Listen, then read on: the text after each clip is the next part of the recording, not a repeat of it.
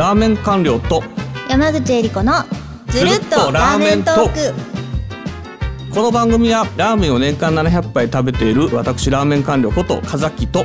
飲食トレンドリサーチャーでラーメンが大好きな山口恵理子がラーメンについて語り尽くす番組です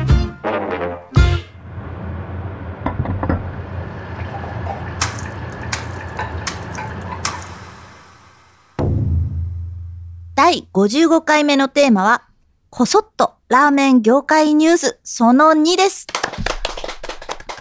出ましたその2はい。まあ前回いろいろありましたねという話なんですけれども。で、まあトライ発表されましたっていうことで、はい。まあちょっと前回ごねごねごねっとお茶お茶をねごした部分も結構あって聞きづらい回になってると思いますので、はい。まああの全体的な今期のトライの傾向、あのどうだったかっていうところに関して申し上げたいと。お願いします。お、ちょっとラーメン業界ニュースっぽくなってきました。はい。お願いします。や、前も業界ニュース。まあ、2023、2024ってよく言われてるんですけど、はいトライラーメン大賞2023、2024の新店のリストっていうのは、まあ結構充実していて、まあ今回やっぱり桜上水船越さんが、えー新人で最優秀賞を取ったというのは、はい。まあこれまで審査の観点から言うと、まあ船越さんすごく美味しくて、当然のことながら、えーミックス部門の1位を、まあ、あの、ほぼ満票で取ってるんですけれども、うん。基本的になんか塩醤油の部門じゃないラーメン店が、しかもミックス1種類でトライの最優秀賞に輝くって言った事例ってあんまりないのではないかなと思います。はあ。はい。どちらかというと、うんあの、塩と醤油とつけ麺の3種類3つともうまいとか、はい。複数のジャンルでえランキングしてる店が最優秀賞に輝くといった傾向があるんですけど、それを飛び越えて、船越さんが最優秀賞を獲得されたっていうことは、はい。まあ結構トライ市場においても、えー、私4年しかやってないんですけど、多分あんまりないエポックメイキングな出来事なんじゃないかなっていう気が、あうーんーせんでもないですね。はい。で、まあ、その下、えー実は2位が五冠さん、で、3位が藤崎さん、4位が紬さん。はい。で、5位が、えー梶原さんということになってくるんですけれども、で、2位がジャパニーズラーメン五冠っていう、まあ、あの店で、はいえー今年の上半期のラーメンシーンの話題を一手にさらった感があるということで、まあ、オープン当初から大行列だった店なんですけれども、塩醤油両方とも美味しいと、僕は塩好きなんですけど、で、まあ、こちらも貴重性になってるということで、えーまあ、絶大な人気、まあ、さもありなんていう感じで、やっぱこのトライラーメン大賞の上位に来てるといった感じですね。はい。で、まあ、藤崎さんは正統派のラーメンで、醤油ラーメンはフィール、あの、飯田商店出身のフィールにちょっと似せてるっていうところで、まあ、淡麗系の名店候補として、まあ、名を連ねているということで、今後伸びてくるといったところですね。はい。で、紬さんは私が、まあ、実はこの中では特に一押ししてるお店で、南林間にあるんですけれども、うんえーこちらの醤油ラーメンと塩ラーメンで麺が違ういう。醤油ラーメンは、まあ、手もみ風の太麺で、えー塩ラーメンは細麺ということで、全くあの違ったテイストが塩と醤油で味わえるといった、まあ、新規軸の店ですね。こちらに関しても、まあ、来るだろうなというふうに、えーラーメン好きさんの間ではですね、あ、来て、ああ、まあ、なるほどねっていう感じのお店だったようです。はい。で、まあ、梶原さんでございますが、まあ、この位置、えー5位につけてますけれども、あの、こちらも予想通りといったところではありますけれども、この前ですね、改めて梶原食べに行ったんですね。すると、さらに伸びてた。さらに、はい。ああのこれまでとは比べ物にならない。まあ、これまでも当然ランキングするぐらいえー上位っていうか美味しい店だったんですけれども、はい。ちょっと桁違いにまたここに来て伸びていて、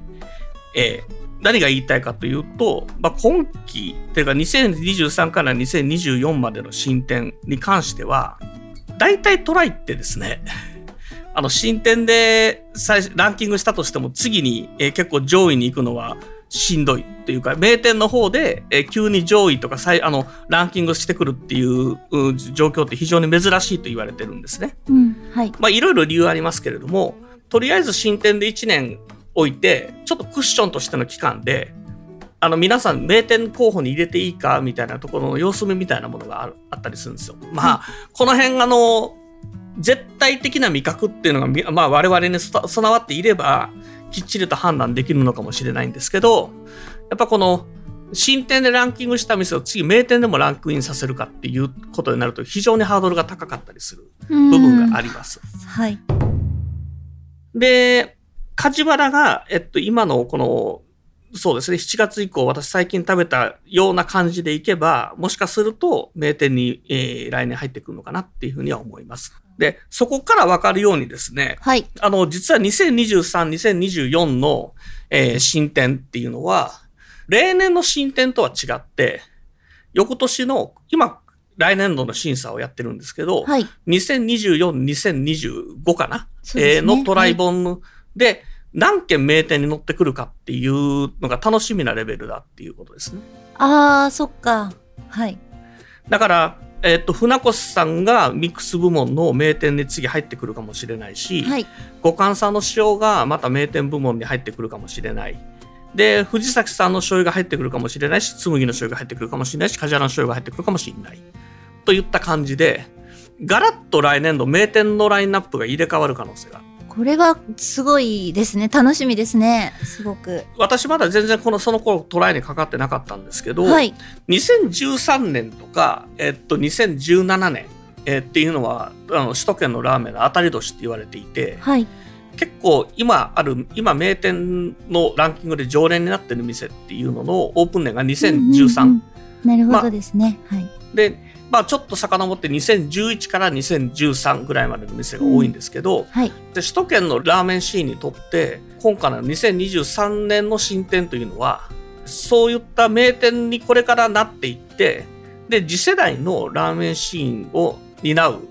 お店になっていく可能性が非常に高いんではないかなというふうに思っている。あの、結構粒揃いなんですよ。こうやって今改めてですね、はい、えっと、私ラインナップを見てみても、どれも来年名店にポンと入ってきても全然おかしくないなっていう店が多い。いつもであれば新店のランキングっていうので1位とか2位ぐらいならわかるんですけど、はい、まあちょっと真ん中の方とかっていうのは1年様子見て次にっていう風な感じかぐんと伸びて、え急に入ってくるみたいな感じが多いんですけどそのままでも例えば塩ラーメンの、え1位なんか進化セカンドなんですけど、うん、これも別に進化のセカンドで入ってきてもおかしくないっていうお店だしまああの当然のことながらこちらの五感さんの塩っていうのも有望ですね。というような感じになってますしあの結構塩醤油部門、あと豚骨部門は、まあ、こうやって見てみても、顔ぶれを見てみてもですね、え来年以降、もしかすると今までの名店を押しのけてランクインしてくるかもしれないっていうことで、あのー2023年の、まあ、少なくとも6月30日オープンまでのお店に関しては、トライに載ってる店っていうのは、あの、新店部門に載ってる店であっても、なるべく訪問して食べておくことをお勧めします。おー。ちょっといい話聞いちゃった。で、煮干し部門も、例えば、脱ラーメン、夢に出てきた中華そばっていうお店です。が1位で、2位がゼアリーズラーメンなんですけど、まあ、この2軒も新店から名店にジャンプアップしても、名店の例えば10何位とか、名店の9位とか8位とか、そんなところに入ってても全然おかしくないなっていう感じですし、ちょっとね、これまで1年新店食べ終わったら、じゃあ次の年の新店っていうふうにモードが切り替わるんですけど、うん、今回はこれまでの名店に加えて、去年の新店を名店としてどうかっていうふうに食べながら、うん、それ以外に新しい新店を食べ歩くっていう、まあ、よりあの審査員にとっては厳しい年に今なっていると。そうですね。審査員の皆さんとしては本当に、これ、体力と胃袋と、これ、大変な、我々ラーメンが好きな人たちとしては、トライ片手にいろいろ行く楽しみが増えていいですね。あとははい、あの、紙面的な楽しみも結構期待できるんじゃないかと、ね、はい。あの、来年は、まあもちろん新店はさあの最初に申し上げた通り、全部新しい店になりますし、名店の方にも今年の新店が、えー、何件入ってくるかっていうようなところを見る楽しみがあるので、うんはい、名店にも結構これまでよりも大きな変化があるかもしれないなっていうふうに僕は思っていますので。あの、ちょっと質問なんですけど、はい新店が名店に入ってくると名店で抜けてしまうところも出てくるんですか？当然出てきます。だから、ね、あのランクインして要するに紙面に店名と文字と写真が載る店っていうのの数紙面が限られてるから、うん。はい、ページ数限られてますので、ね。はい。はい、えその分限定されますよね、はい、だから飛ばされる店もあるってことですね。だからそのままランクインしてたんだけど今回ちょっと下がっちゃうって。でランク圏外に行っちゃうっていう店も出てくる。で今まで捉えてその変化が非常に少ないってことであんまり名店部門見る価値なしと。なるほどね。まあ固定のねずっといるじゃん同じ店じゃんみたいなね。ただねずっといるじゃん同じ店っていうふうに言われて久しいんですけど、はい、ちゃんとやってる人はきっちり毎年食べているので。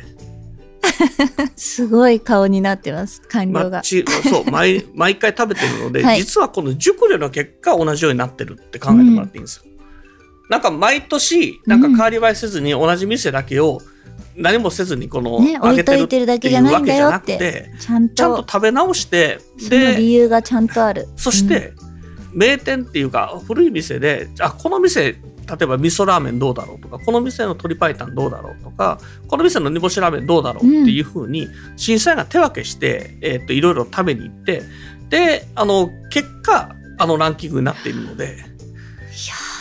じゃあもうその上で新しい今年の新店がまた入ってくるってこれどえらいことですね。そう。だから磨きに磨かれた名店の中に飛び込んでくるわけですだから飛び込める店が結構今回の新店は多いんではないか。年によって新店のランキングっていうのもこうやっぱりこうレベルの差があって当然ですね。豊作の時の新店のレベルって結構高いのではい、で特に今年の上半期まではこうあの非常に豊作だったんで今回そのうちの少なからぬ割合が名店に入ってくるかもしれない。楽しみです。ただこの辺は他の審査員さんが、えこの今年の新店っていうのも名店としてどこまでカウントしてか回るかっていうところとかそういうところに依存しますんで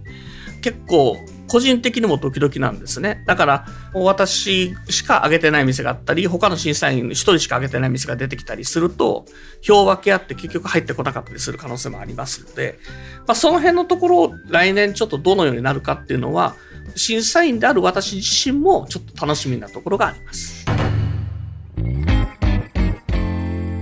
年のトライボンと来年のトライボンぜひね2冊とも入手していただいて、はい、その行方を皆さんも見守ってみてはいかがでしょうか？ではこの番組のフォローそして高評価やレビューをいただけると嬉しいです、はい。ずるっとラーメントークのインスタグラムができています。番組で出てきたラーメンや、この収録の様子などがですね、アップされています。えー、フォローして一緒にラーメン情報をやり取りしてみませんか？ハッシュタグずるっとラーメントークをつけて X でつぶやいていただけますと我々全員喜びます。ではまた次回お会いしましょう。ありがとうございました。ありがとうございました。